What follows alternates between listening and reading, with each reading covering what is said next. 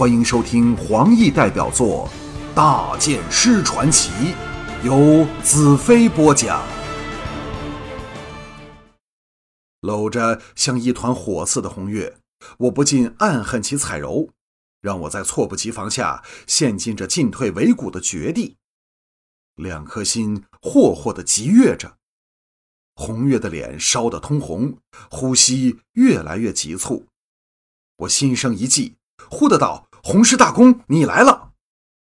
红月吓得脱怀弹起，回头叫道：“父亲！”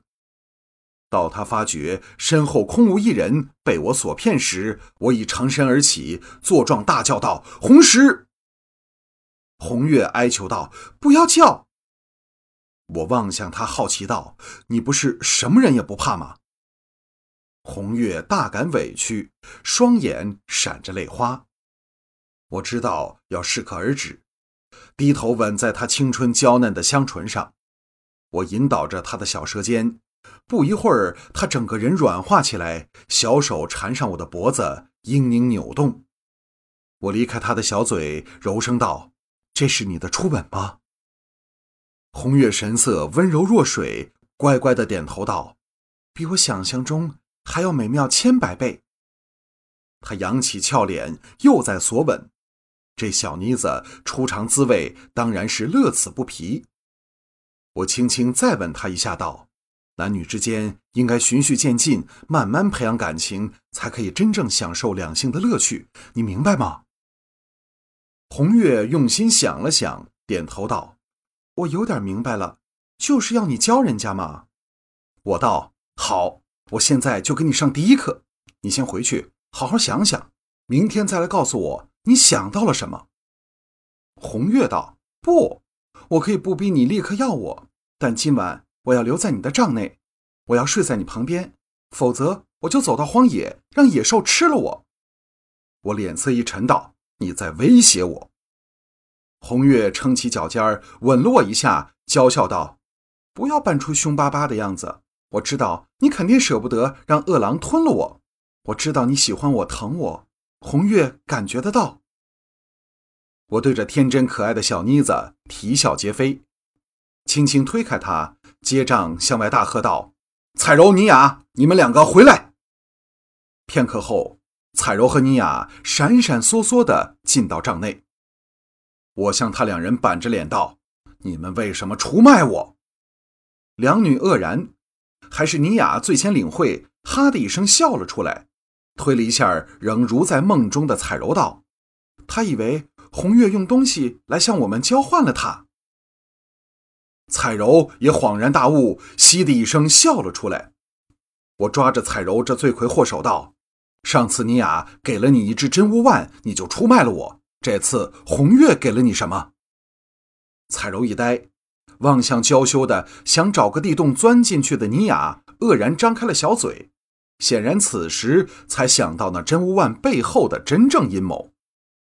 我占尽上风，心怀大畅，坐了下来，道：“三位请坐。”三女在我面前坐下，我微微一笑，道：“今晚我们就坐着谈谈，直到天明。”红月啊的一声，不，竟扑了过来，纵体入怀，紧搂着我，撒娇不已，道：“我困了，你们谈吧。”说着，竟闭目睡了起来，就像那次天梦河旁的情形在重演着。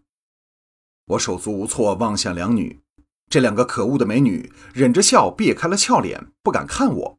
我闷哼一声，尼雅投降道：“不要怪我，从小我就和他们兄妹一起玩，怎能不疼红月？她呀，就像我的亲妹子一样。”我望向彩柔，板着脸道：“尼雅解释了。”你又有什么话说？彩柔看了我一眼，忍不住扑哧笑了出来。闪灵族的女人都以他们的丈夫能吸引到其他女人为荣，否则便是耻辱。我心中暗道：闪灵族的男人倒懂得御妻之术，不过也公平的紧。当他们的女人吸引不到别的男人时，也会引以为羞。我拿他们没办法，只好说：好吧。便罚你们坐着不准睡。两女齐声抗议说不公平。彩柔第一个说：“红月可以睡，我们为何不可以？我看看怀中的红月，早进入了梦乡，睡得甜熟。这时的她驯服如羔羊，绝没有平时刁难难治的半点痕迹，弄得我也睡意大起。我投降道：“好吧，一起睡吧。”第二天早上，红月偷偷溜回小矮胖的队伍，我们拔营起行。多了小矮胖的平民队伍，速度缓慢了很多。大黑轻松地在队伍穿来插去，恢复了昔日驱赶千里驼的雄风。我回味着今早天未亮时要将红月弄醒的艰难情形，实在令人又爱又笑。红石大公策马来到我旁边，和我并继前行。红石淡淡道：“红月那妮子昨夜是否来缠过你？”我吓得差点掉下马去。骇然道：“你知知知道了？”红石开怀的哈哈一笑：“哈哈哈哈怎会不知道？小矮胖第一时间就通知了我，但我能拿他怎样？唯有诈作不知。”嘴角抹过一丝苦笑：“你也知道他如何难弄吧？”我尴尬非常，唯有道：“但看来他也很怕你。”红石叹道：“怕我就不会跟来了。”净土南方没有人不宠爱他，这小妮子最懂得讨人喜欢，又会看风头火势，得寸进尺，我也拿她没办法。接着低声道：“若大剑师对她垂青，那是她的福分。”我的尴尬有增无减，立即转变话题道：“呃，林女士说到底只是一个人，我们有天眼等三位祭司，又有你红石大公，为何提起他，你们总是忧心忡忡的样子？”红石皱起眉头，好一会儿才说道：“大剑师有所不知啊，净土是个奇怪的地方，南方北方是有分别的。诸天横断中央，将净土分成南北两个区域，产生出大处相同、小处有异的文化。南方较为淳朴，地广人稀，只有飘香捕火两座大城和较小的金云城，人口大多散居在村落里，四季如春。”生活以种植和农牧为主，面积虽比北方大上少许，人口却未有北方的一半，但却被称为净土的粮仓。我大感兴趣的听着，净土的确是个变化多姿的地方。红石续道：北方没有逐天挡着大海吹过来的北风，所以四季分别很大，冬天更会下大雪。我们的九山十河，其中六道山脉和六条河流都全在北方，所以航运非常发达，商业兴盛，人口集中在十二个大城市和附近区域。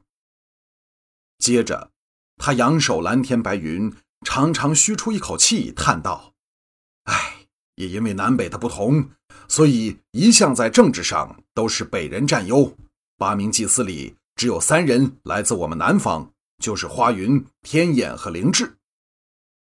我心中一凛，原来内中竟有如此微妙的因素。可以想象，北人以占压倒性的人数，在每件事上都可轻易骑在男人头上。红石道，在黑茶人到来前，南北两个系统已常有倾轧争权之势。黑茶人一来，北方饱受摧残，派征稍息，但北萧南掌下。北人对我们更是猜疑，天眼三祭司长居南方，就是受不了北人的歧视和排挤。这次天庙按兵不动，坐观我们和黑茶人生死相拼，更是南北的关系蒙上了阴影啊！我恍然道：“难怪你们对林女士特别顾忌，原来其中还有南北争胜这个关键。”我心中其实还想到，我这圣剑骑士的出现。显然使南北关系更趋复杂化，林女士亦可利用这点大做文章，制造猜忌和矛盾。这些问题，红石天眼当然早就想到，但却不愿说出来，以免影响了我的心情。我沉吟道：“净土大难临头之下，难道北方没有有识之士抛弃南北优势的成见，为长远的利益而奋斗？红石道：“当然有，尤其是年轻一辈，约诺夫便是最好的例子。黑茶人南青还是他力争领军来助。我们原以为林女士也是这样，岂知她竟包藏祸心，真让人想不到啊！”至此，我才明白天眼所谓的前路艰难是什么意思。